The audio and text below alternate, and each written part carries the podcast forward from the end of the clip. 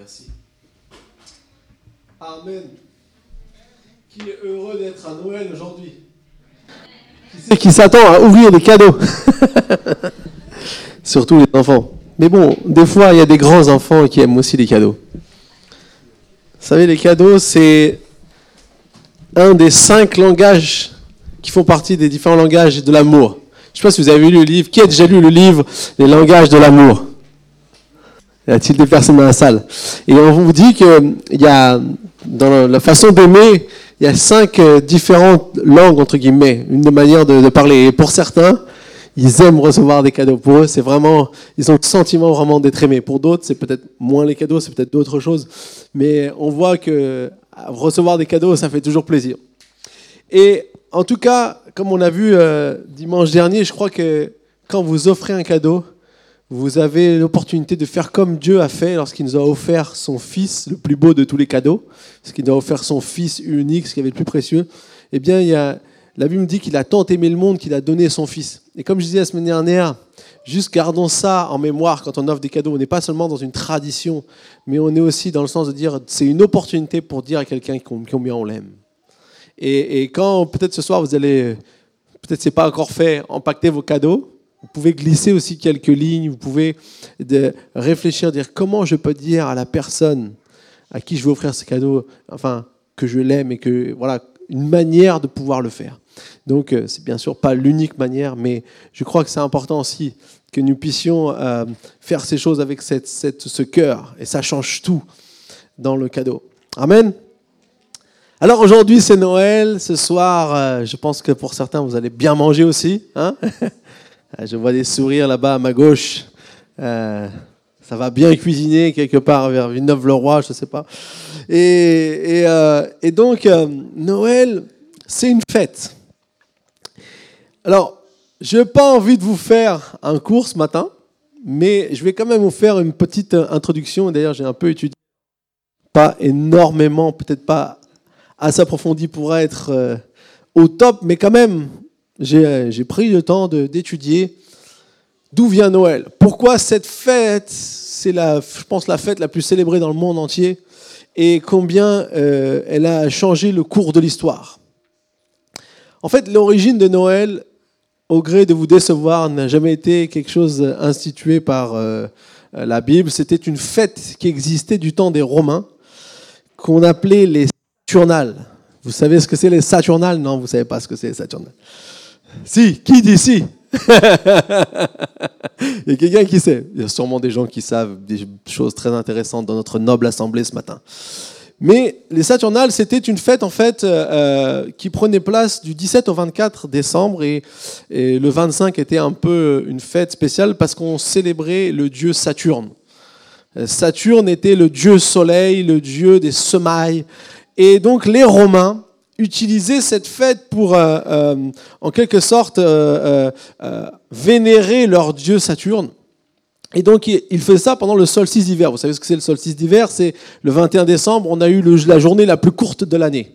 Puisque c'est là où le soleil était le moins visible pour nous dans cette partie du monde, parce que dans l'autre partie du monde, c'est le contraire.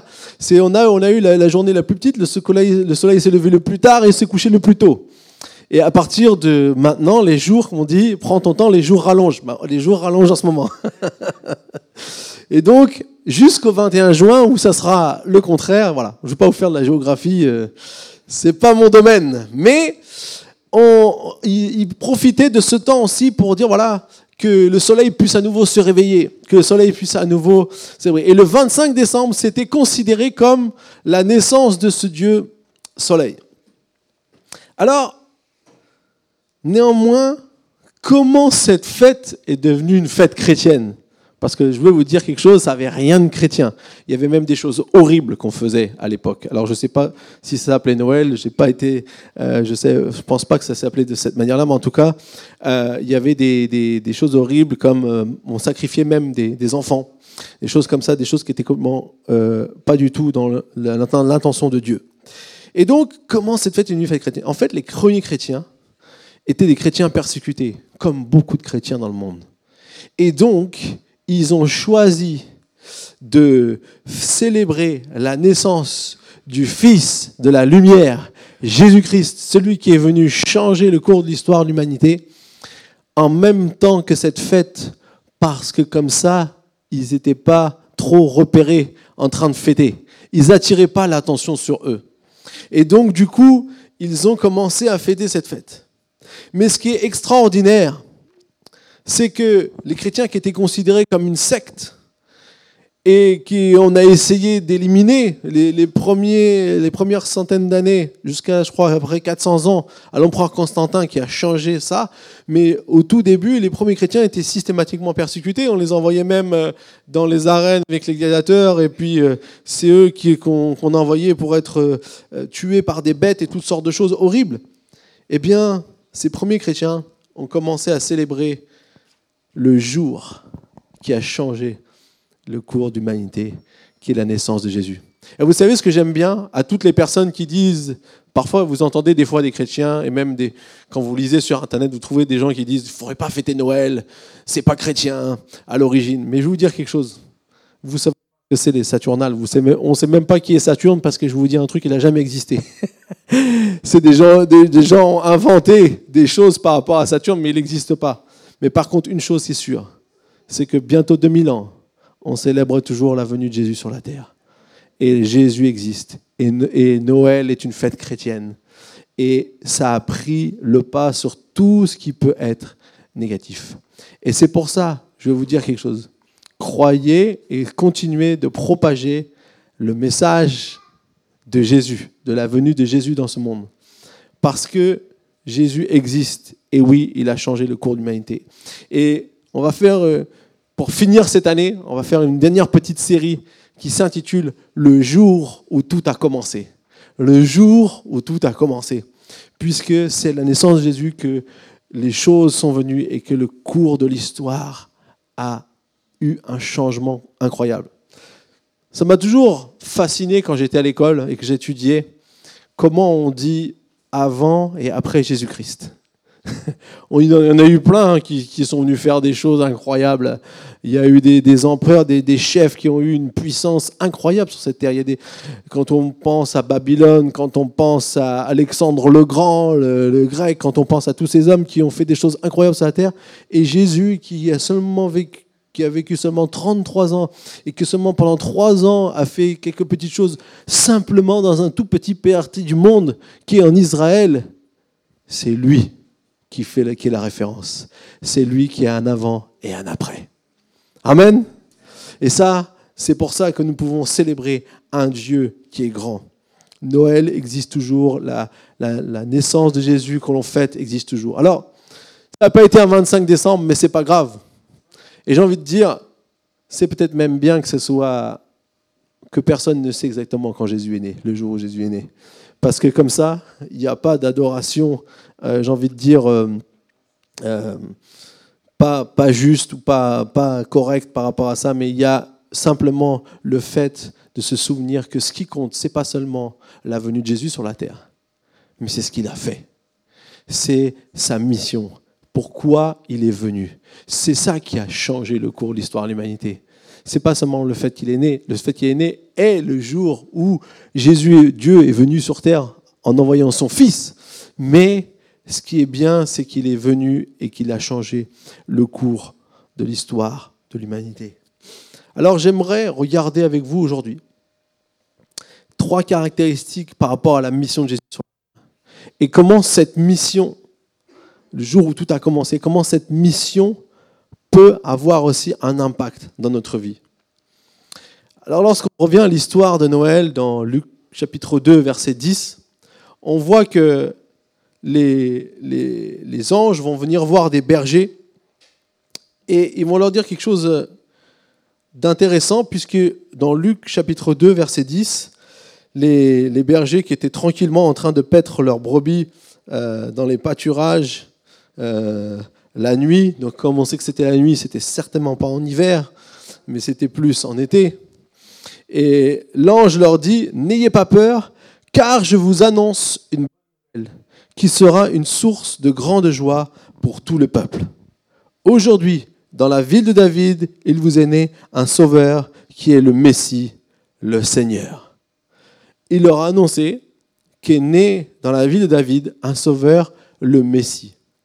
Pour ces bergers juifs, qu'on leur dise que le Messie est arrivé n'était pas quelque chose d'anodin. À l'époque du Jésus, tout le peuple d'Israël attendait le Messie. Il était attendu.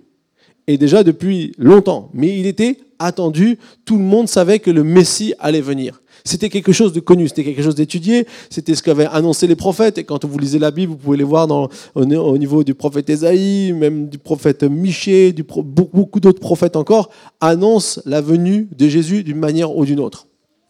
Et donc, il y avait, alors quand je vous parle de ces prophètes, ils avaient vécu plusieurs centaines d'années avant la venue de Jésus. Et donc, il y avait cette attente du Messie. Pourtant, dans Jean 1, verset 11, il nous est dit, en parlant, en prenant, Jean nous prend l'exemple de la lumière, en disant que la lumière, c'est, Jésus qui est venu sur la terre. Il nous dit, la lumière est venue chez les siens, mais les siens ne l'ont pas reçue. Une caractéristique de la mission de Jésus, c'est qu'il était attendu, mais il n'a pas été reçu. Et je vais vous dire quelque chose. Pour chacun d'entre nous, c'est un peu la même chose. Le monde dans lequel on vit, a des attentes incroyables de vivre une vie remplie d'amour, remplie de joie, remplie de paix, remplie de bonheur. Combien de livres sont écrits sur euh, comment trouver le bonheur? Combien de, gens passent leur vie à chercher le sens réel de leur vie? Et ils passent et ils cherchent et ils vont de, différentes euh, opportunités à d'autres. Et à chaque fois on croit qu'on a trouvé quelque chose mais finalement on n'est pas encore satisfait, on n'est pas encore rassasié. On a un petit temps où on croit que, et puis finalement, les choses retombent. Et donc, on voit ici qu'il y a une attente dans notre monde. Et j'ai envie de dire encore plus aujourd'hui. Les gens cherchent l'authenticité. Les gens cherchent ce qui est vrai. Les gens ont envie d'expérimenter de, quelque chose qui, qui fasse une différence à l'intérieur du cœur. Mais le problème, c'est quand nous, on arrive, on leur propose quelque chose la plupart des temps, ils ne veulent pas ce qu'on a leur proposé. Qui a déjà expérimenté ça?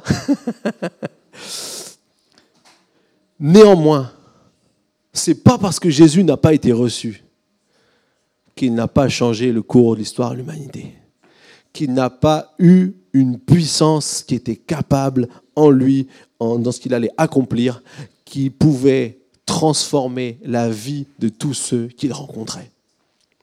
Et ça ne l'a pas arrêté. Ça ne l'a pas freiné. Ça ne l'a pas, ça ne lui a pas dit de, de renoncer à sa mission. C'est pour ça que j'aimerais vraiment nous encourager ce matin. Sachons que dans notre monde, il y a une attente incroyable. Il y a une soif terrible de Dieu, mais que la plupart du temps, quand on va le présenter, on ne va pas le recevoir. Mais heureusement, il y a un mais, c'est que lorsque nous continuons et lorsque nous persévérons, alors nous allons voir des personnes qui vont pouvoir aussi recevoir cela et que la puissance de Dieu peut se manifester petit à petit, quand même auprès des personnes. Et nous allons voir un peu plus loin comment. Vous savez, Lida et moi, on a une amie qui, la première fois, lorsqu'on l'a rencontrée, elle nous a dit ah, Vous êtes chrétien évangélique, cherchez pas à me convertir. Moi, je suis athée. Et ok, pas de problème, ça ne nous empêchera pas d'être amis. on aime tout le monde. Les chrétiens devraient aimer tout le monde. Donc on a, on continué. Alors, on, on s'est vu de temps à autre. Et puis la semaine dernière, quand on a revu, on était avec d'autres amis encore. Et elle est venue une fois à l'église, quand même. Et lorsqu'on était euh, avec d'autres amis encore, elle, parlait aux autres, elle disait Ah, mais il est pasteur.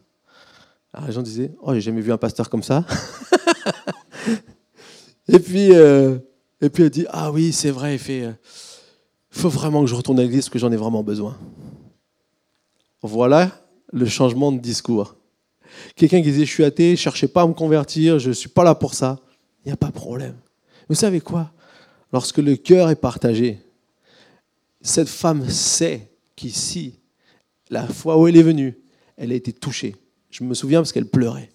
Et euh, elle sait qu'ici, il y a quelque chose pour elle. Elle sait qu'auprès de Dieu, il y a quelque chose pour elle. Alors elle est en cheminement. À nous de persévérer, à nous de prier, à nous de continuer à, profiter de chaque occasion pour partager quelque chose. Et quand elle n'était pas, elle avait des soucis de santé, elle nous a demandé de prier. Combien de personnes vous demandent de prier quand ils ont besoin? Parce que c'est parce que c'est là qu'on se rend qu'on est vulnérable. Et c'est pour ça notre mission, elle va s'accomplir avec puissance. Parce que Jésus est venu accomplir quelque chose avec puissance. Et nous pouvons au travers de ce que Dieu nous appelle à faire, chacun d'entre nous, dans notre niveau, dans notre sphère d'influence, avec les personnes qui sont autour de nous, avec les personnes qui ont peut-être l'opportunité de rencontrer une seule fois. Dieu peut nous utiliser pour accomplir sa mission. Mais sachons que même s'il y a une grande attente, on n'est pas forcément toujours bien reçu. Amen. Mais ce que j'aime dans l'histoire de Noël, c'est que il y en avait, il y a quelques personnes qui, elles, étaient, loin d'être ceux, qui auraient dû euh, s'attendre à la venue du Messie, mais pourtant qui ont fait un énorme trajet pour venir voir le roi des Juifs, le Messie qui était né.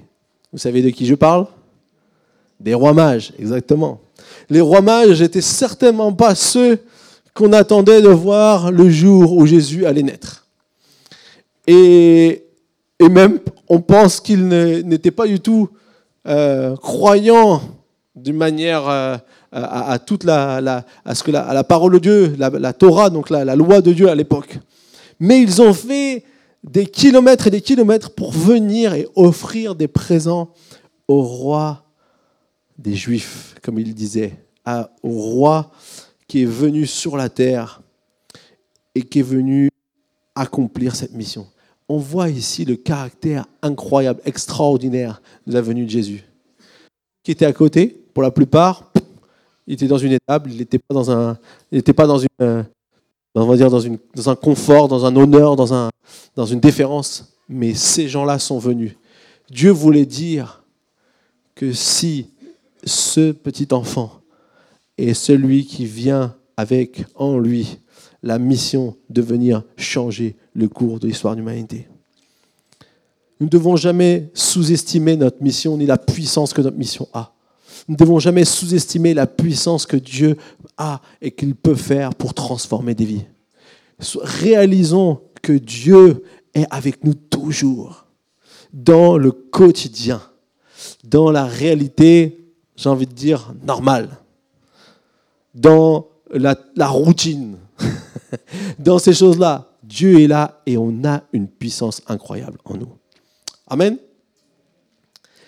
Alors, ce qui est intéressant de voir, c'est un peu plus tard, quand bien sûr Jésus n'est pas, resté un petit enfant, il a grandi, il, il s'est développé, il a, il, a, il a appris aussi beaucoup de choses, même s'il n'a pas étudié comme étudié les enseignants de la parole de Dieu de l'époque, puisqu'il a fait charpentier comme son père.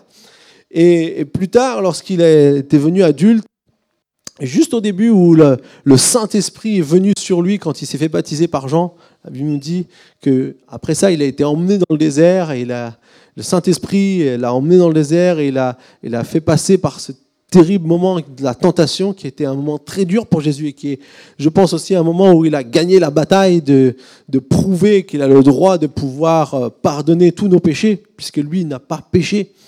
Et donc, du coup, dans, ce moment-là où le diable a essayé de, le faire échouer sa mission, c'est le moment où le diable a essayé de faire échouer sa mission, eh bien, il est ressorti victorieux et juste en sortant, il va entrer dans la synagogue et il va, lire un passage, comme c'était la tradition à chaque fois de lire le passage qui suivait dans la, dans la synagogue. Je sais pas, est-ce que quelqu'un a déjà été visiter une synagogue?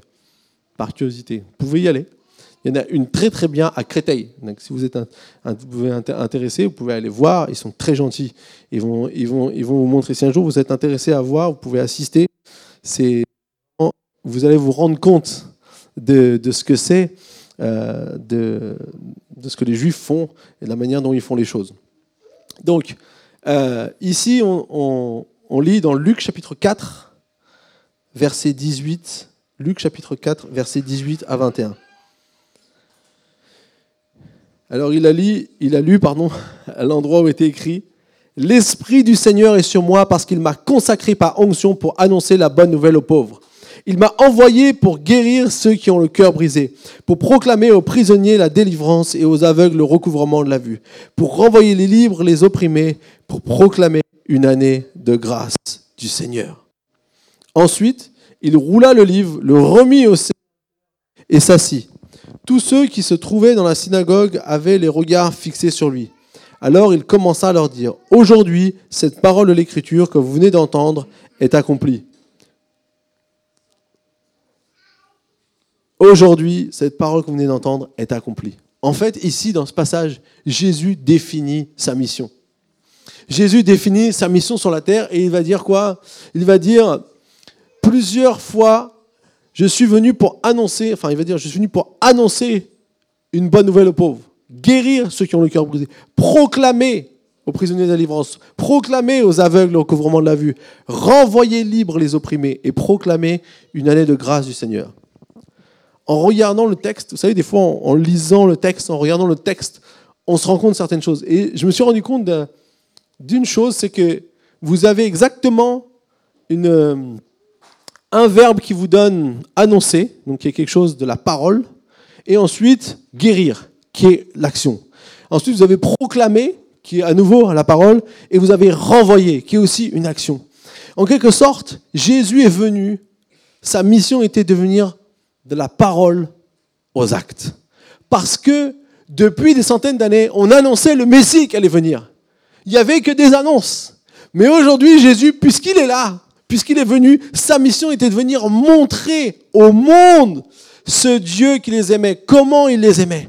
Et c'est pour ça qu'il est venu et qu'il a commencé à, à, déclarer des choses, mais pas seulement déclarer. Et puis rien ne se passe. Il déclare et les choses se passent. Il annonce et les choses arrivent.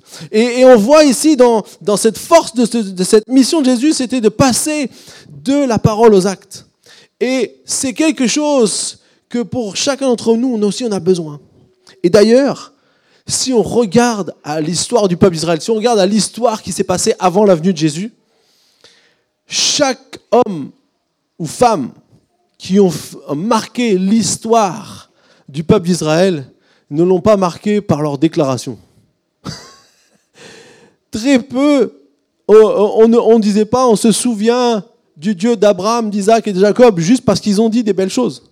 On se souvient du Dieu d'Abraham, d'Isaac, Jacob parce que Abraham a accompli quelque chose. Il est parti, il a laissé sa famille, il est parti dans le pays où Dieu lui montrait et Dieu a honoré son, sa foi. Et il est parti sans savoir où il allait. Et la Bible nous dit qu'il est allé. Et ensuite, on peut très bien lire aussi Moïse. Moïse a fait sortir le peuple d'Égypte. Moïse n'a pas seulement dit des choses. Moïse a accompli des choses extraordinaires. Josué a fait entrer le pays dans le pays promis. David a terrassé Goliath et a, libéré Israël des, Philistins. Esther a sauvé son peuple en allant devant le roi, en, en, prenant son courage, en mettant sa vie en jeu. C'est important que notre Église et que l'Église en général soyons surtout pas que dans la parole, mais qu'on soit dans la parole et dans les actes et que nous puissions mettre en action ce que nous prêchons, ce que nous disons. je veux dire, le premier concerné, c'est moi. Parce qu'il y a une grande responsabilité. Si nous restons seulement avec une mission de la parole, nous n'avons qu'une partie de ce que nous devons faire. Elle est importante. Loin de moi l'idée de, de, mépriser le fait qu'on doit annoncer les choses. On est là pour annoncer une bonne nouvelle. On est là. L'évangile, c'est une bonne nouvelle mais on est là aussi pour accomplir les, choses que Dieu va accomplir, revêtir le cœur de Dieu. Dans 1 Jean 3, 18, il le dit très bien, petits enfants, n'aimons pas en parole seulement, mais en acte et avec vérité. En acte avec vérité. C'est ça qui est important.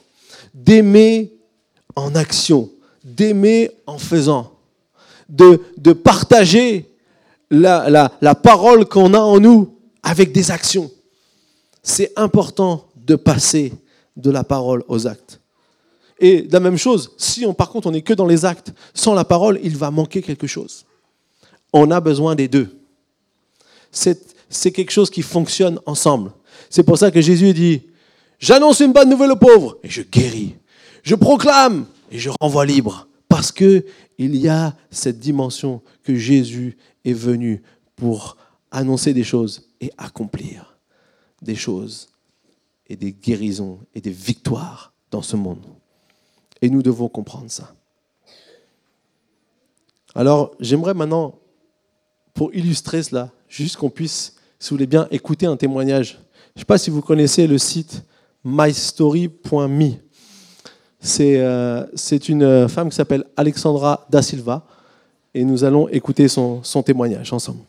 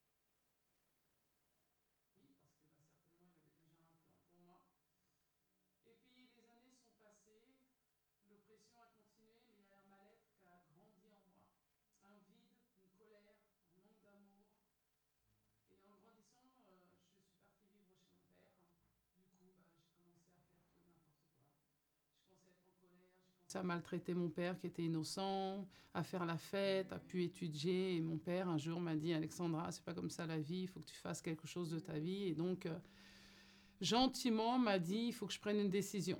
Donc, je suis partie à Londres parce qu'en France, tout ce que j'essayais, je n'y arrivais pas.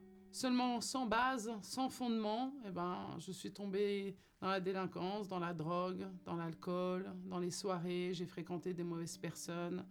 J'ai commencé à prendre plein de drogues dures, mélanger avec de l'alcool, à vendre de temps en temps.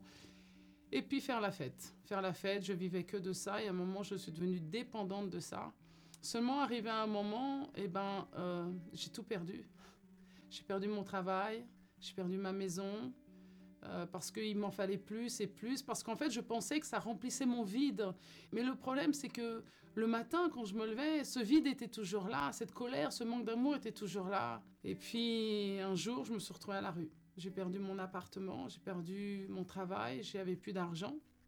Et j'ai dormi à la rue pendant quelques jours.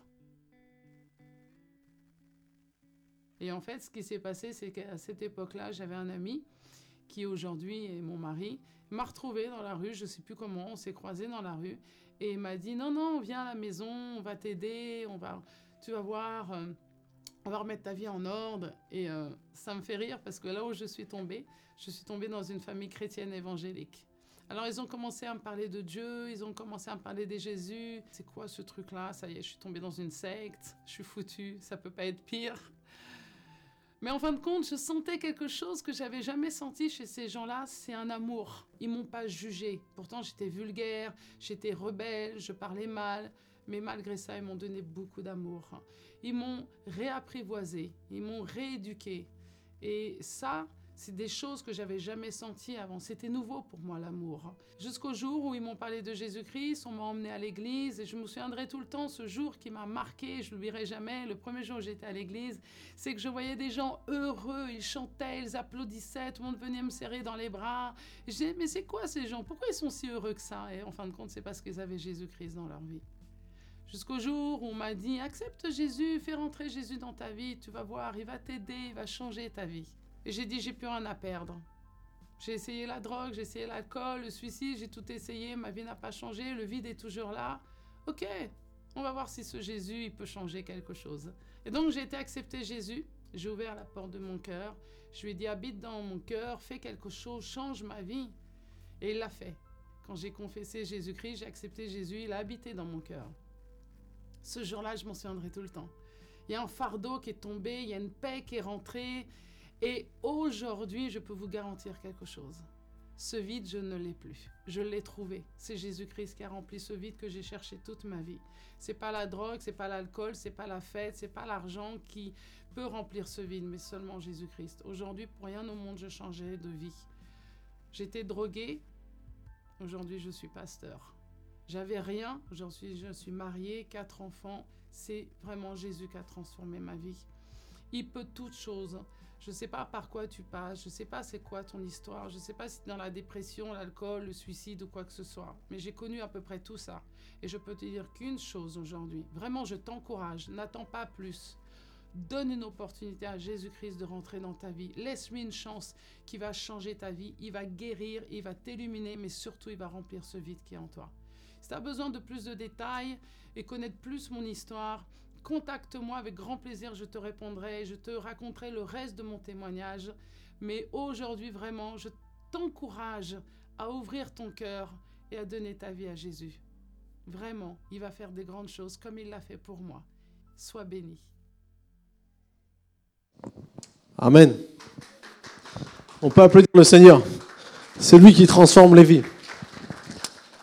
Mais ce que j'aimerais juste relever dans, dans cette histoire, et ce qui m'a marqué, c'est que cette jeune femme, au moment où elle était dans une période de sa vie, eh ben, elle a été recueillie par des personnes qui aimaient Jésus, qui étaient en mission, qui ont, lui ont annoncé ensuite toutes les bonnes choses que Jésus pouvait faire pour sa vie.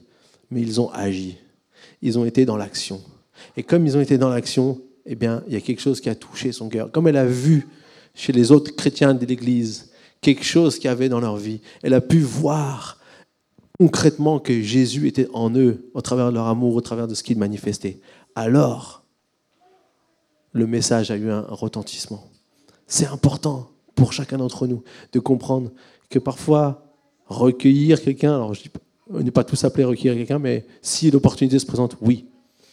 Si l'opportunité se présente, prenez quelqu'un sous votre aile, aidez un collègue de travail, encouragez des personnes, soyez dans l'action. Je peux vous garantir, vous allez voir comment la mission de Dieu va prendre tout son sens dans la vie, dans, chacune de notre vie. Amen. Amen. Et la dernière chose que j'aimerais partager avec nous ce matin sur la mission de Jésus, ce qui est merveilleux dans la mission de Jésus, c'est qu'il a commencé quelque chose. Quelque chose. On a le titre de le jour où tout a commencé. Il a, il a, il a interpellé on va dire, il en avait choisi 12, mais il en a 11 qui ont un impact, puisqu'il y en a un qui a été perdu. Mais sur les 11 disciples qui ont eu un impact, euh, ils ont changé ensuite le cours de l'histoire. D'autres personnes ont, ont, été aussi touchées par leur, leur action. Et cette mission qu'il a commencée, eh bien, elle n'est toujours pas terminée. Puisque ça fait bientôt 2000 ans que Jésus est venu commencer quelque chose qui n'est pas terminé. Mais vous savez tous, enfin si vous ne savez pas, je vais vous le dire, qu'une mission est toujours bien définie. Vous êtes d'accord avec moi? On ne vous confie pas une mission en disant tu verras comment ça se passe. Non, ça c'est pas vraiment une mission. Si vous regardez ce qu'il y a des adeptes de, cinéma, quand on confie une mission, ça a un début et une fin. Vous êtes d'accord avec moi hein? C'est clair, c'est net, c'est précis. Et en fait, la mission, elle va prendre un jour un terme. La Bible nous le dit, que quand Jésus va revenir, eh bien, il va, entre guillemets, finir cette mission de gagner les personnes pour Christ.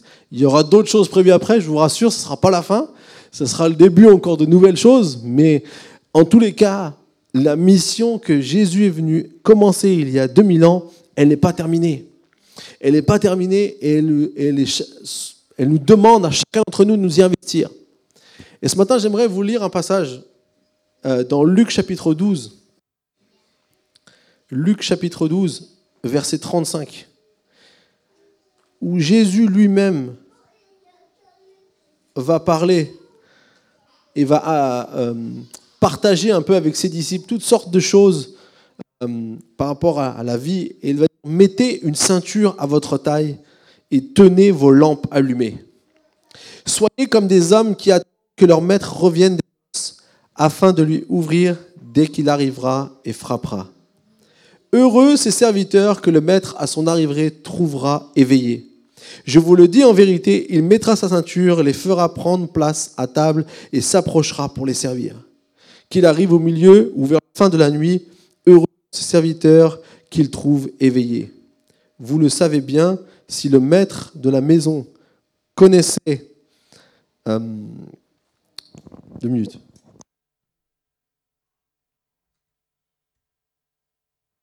Un, deux. Voilà. Si vous savez bien, si le maître de la maison, maison connaissait l'heure à laquelle le voleur doit venir, il resterait éveillé et ne laisserait pas percer les murs de sa maison. Vous aussi, tenez-vous prêts, car le Fils de l'homme viendra à l'heure où vous n'y penserez pas. Amen. En fait, ce matin, j'aimerais quand même nous avertir, chacun d'entre nous, parce que c'est pour nous tous la mission que Jésus a commencé, nous avons bénéficié. Parce qu'un jour, nous avons, comme, nous avons tous fait comme Alexandra, nous avons rencontré Jésus-Christ. Nous avons eu notre vie transformée, changée. Ce qui nous manquait, ce qui était la, chose à laquelle on, on aspirait, on l'a reçu.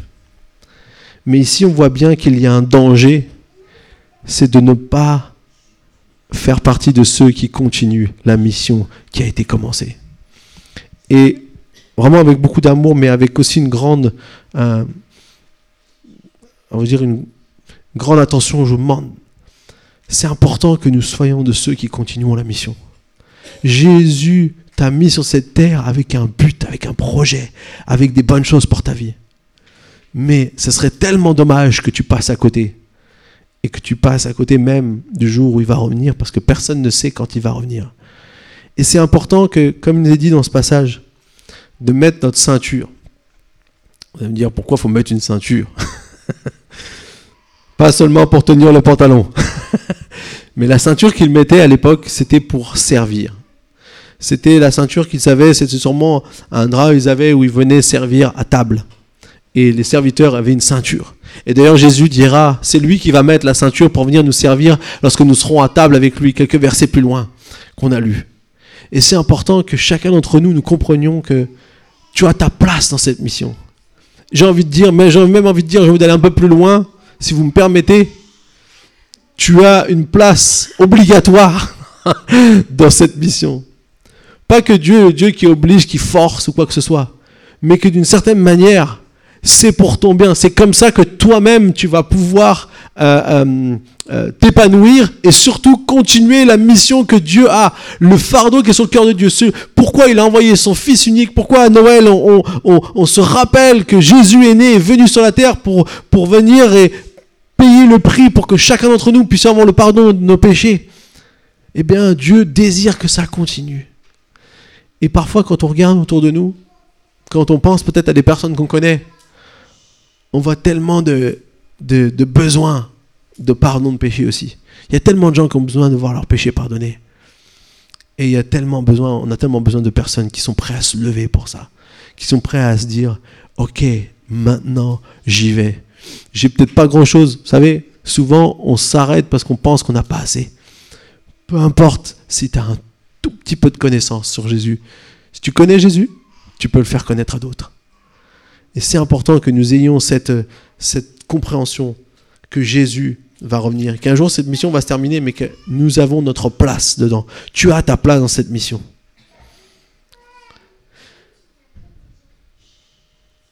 Néanmoins, une grande motivation plus grande hein, à faire partie de la mission, c'est pas seulement parce que c'est obligé, mais c'est quelque chose quand même que Jésus nous, enseigne.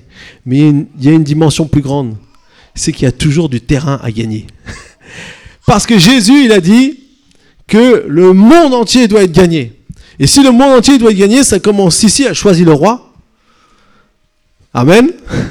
Dans les villes aux alentours, dans notre belle région d'Île-de-France, dans notre pays, la France, mais aussi dans tous les autres pays du monde qui sont autour et que Dieu nous envoie, ou là où Dieu nous envoie.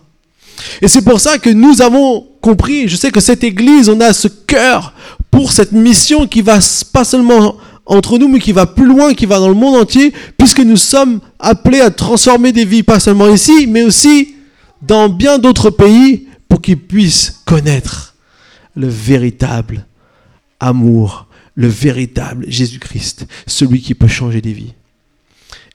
Et c'est pas seulement une question de d'entraide, c'est une question de comprendre et voir là où Dieu nous envoie pour faire une différence dans une partie du monde. Moi, je veux pas seulement être une église qui fait de l'action sociale.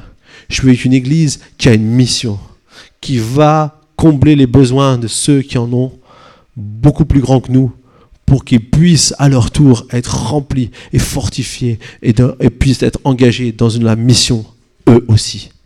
Nous avons cette mission qui n'est pas finie. Elle n'est pas finie parce que Jésus va revenir, elle n'est pas finie dans sa durée, mais elle n'est pas finie non plus dans sa, tâche, dans sa dimension, dans ce que nous devons conquérir. Et peut-être aussi autour de nous, il y a encore tellement de personnes à gagner. Mais je vais vous dire quelque chose, et ce sera pour terminer aujourd'hui. Dieu va nous faire, va donner à l'Église le succès. Vous savez qu'on veut tous, on veut tous euh, réussir, on veut tous avoir une vie de succès. Je ne connais pas quelqu'un qui a envie d'avoir une vie sans succès, que des échecs. Je ne connais pas. Je connais des personnes qui ont envie de, réussir dans la vie. Et la réalité, c'est qu'il y a une promesse pour l'Église. C'est qu'elle va fleurir, elle va être belle, sans tache ni ride, grande. Et moi, c'est cette vision-là que j'ai de l'Église. C'est cette vision-là que j'ai de l'Église, cette vision-là que je crois que Dieu veut faire avec chacun d'entre nous. Mais cette mission, c'est ensemble qu'on l'accomplit. Cette mission que Jésus est venu commencer, eh bien, nous avons la possibilité de pouvoir la continuer jusqu'à ce qu'un jour, elle soit terminée. Et là, Dieu dira, ça y est, la mission est terminée et il reviendra sur la terre. Et qu'il nous trouve, nous tous, en action. Vous savez, parfois, j'ai il y a beaucoup de gens qui aiment aussi étudier les signes de temps du retour de Jésus, et c'est pas mal en soi. Mais parfois, je me dis, il faut, pas, faut faire attention de ne pas passer trop de temps à étudier quand Jésus va revenir, que plutôt d'être en action quand il va revenir. Parce que c'est ça qui compte. C'est ça qui compte. Nous savons que Jésus revient bientôt, même très bientôt. Mais notre joie n'est pas seulement de le voir revenir. Moi, ma joie, c'est de le voir revenir avec tous ceux qui sont autour de nous. Célébrer Dieu. Avec la France, en grande majorité. Moi, je crois, j'ai foi que notre pays va être touché puissamment par le Saint-Esprit. Et je prie pour ça. Et je veux que les Français et Françaises de toute origine puissent rencontrer le Seigneur Jésus pour qu'on soit une majorité à aller avec le Seigneur. Amen. Alors, que nous puissions continuer dans cette période de Noël à avoir notre mission. Et c'est dans les petites choses que ça commence des paroles d'encouragement, des paroles de réconfort, des paroles euh, d'attention, de, prendre soin les uns des autres, de, tisser des liens dans, notre voisinage, avec la famille, peut-être des personnes éloignées dans notre famille, de, continuer avec des amis qu'on connaît, avec euh, toutes sortes de personnes, toute opportunité que Dieu nous donne. Saisissons-la. Amen. Parce que la mission est grande. La Bible dit il y a peu d'ouvriers, il faut prier et mettre de la moisson pour envoyer des ouvriers. Mais je sais qu'ici, on a une armée d'ouvriers, nous. On est bénis, choisit le roi. Amen. Et donc, on va pouvoir aller continuer à faire la mission du Seigneur. Et tu peux faire une différence avec ta vie. Amen. On va prier. Seigneur Jésus, merci parce que, au travers de la mission que tu es venu accomplir sur la terre, Seigneur, on voit combien tu as, tu as impacté ta génération, tu as impacté ton monde à l'époque de manière incroyable Peut-être pas aux yeux des humains, peut-être pas d'une manière glorieuse parce que tu as été crucifié sur une croix, mais nous savons que cet acte est un acte puissant, un acte qui libère, un acte qui délivre, un acte qui a permis que beaucoup de personnes par la suite puissent se rencontrer. Et quelques jours après ton départ de la terre, 3000 personnes se sont retrouvées à dire oui, et ensuite plein d'autres se sont ajoutés. Et de simplement un groupe de personnes dans un coin du monde, aujourd'hui dans le monde entier, on célèbre ton nom. Et Seigneur, je prie que ça puisse continuer. Et je prie que tu nous interpelles, nous, ton Église ici, imagine, à ce que nous puissions avoir comme mission les nations. Que nous puissions croire que Seigneur, tu nous as appelés ici, tu nous as donné une mission, que nous puissions être engagés dans la mission, mais aussi que nous puissions voir plus loin que nous-mêmes, que nous puissions voir plus loin que ce que tu as pour chacun d'entre nous. Seigneur, merci pour euh, les hommes et les femmes de cette, cette Église, Seigneur, que tu appelles à continuer à entrer dans la mission, à être dans la mission. Donne-nous la force au quotidien de pouvoir faire ce qu'il faut faire, de pouvoir euh, simplement avec une grande joie te servir. Donne-nous de mettre nos ceintures pour aller, d'avoir nos lampes allumées, pour travailler jusqu'à ce que tu reviennes. Seigneur, je te prie, Seigneur, pour toutes les personnes qui vont venir encore à notre Église, qui aujourd'hui sont perdues, mais que tu vas, au travers des uns et des autres de cette Église, permettre un contact, permettre un lien, pour que ton Saint-Esprit touche leur cœur et qu'il vienne au milieu de nous, et que nous puissions nous réjouir ensemble. Merci Seigneur. Merci mon Dieu pour tout ce que tu fais dans chacune de nos vies. Je veux bénir chacun de mes frères et sœurs ici présents. Merci pour cette soirée de Noël. Que tous puissent expérimenter une grâce d'être en famille ou avec des amis. Ou... Seigneur, de pouvoir se réjouir. Et Seigneur, j'ai une pensée pour ceux qui peut-être ce soir vont se trouver seuls. Seigneur, je te prie, Seigneur. Merci parce que toi, tu es toujours là. Tu nous abandonnes jamais. Jamais tu nous délaisseras, jamais tu nous abandonneras. C'est une promesse qui est dans ta parole. Et je te prie pour toutes les personnes qui pourraient se retrouver seules, Seigneur, ce soir, que tu puisses être aussi avec elles, Seigneur. Peut-être nous les connaissons, peut-être nous ne les connaissons pas. Seigneur, donne-nous de pouvoir être aussi les uns avec les autres ensemble. Amen. Amen. Que Dieu bénisse et joyeux Noël à tous.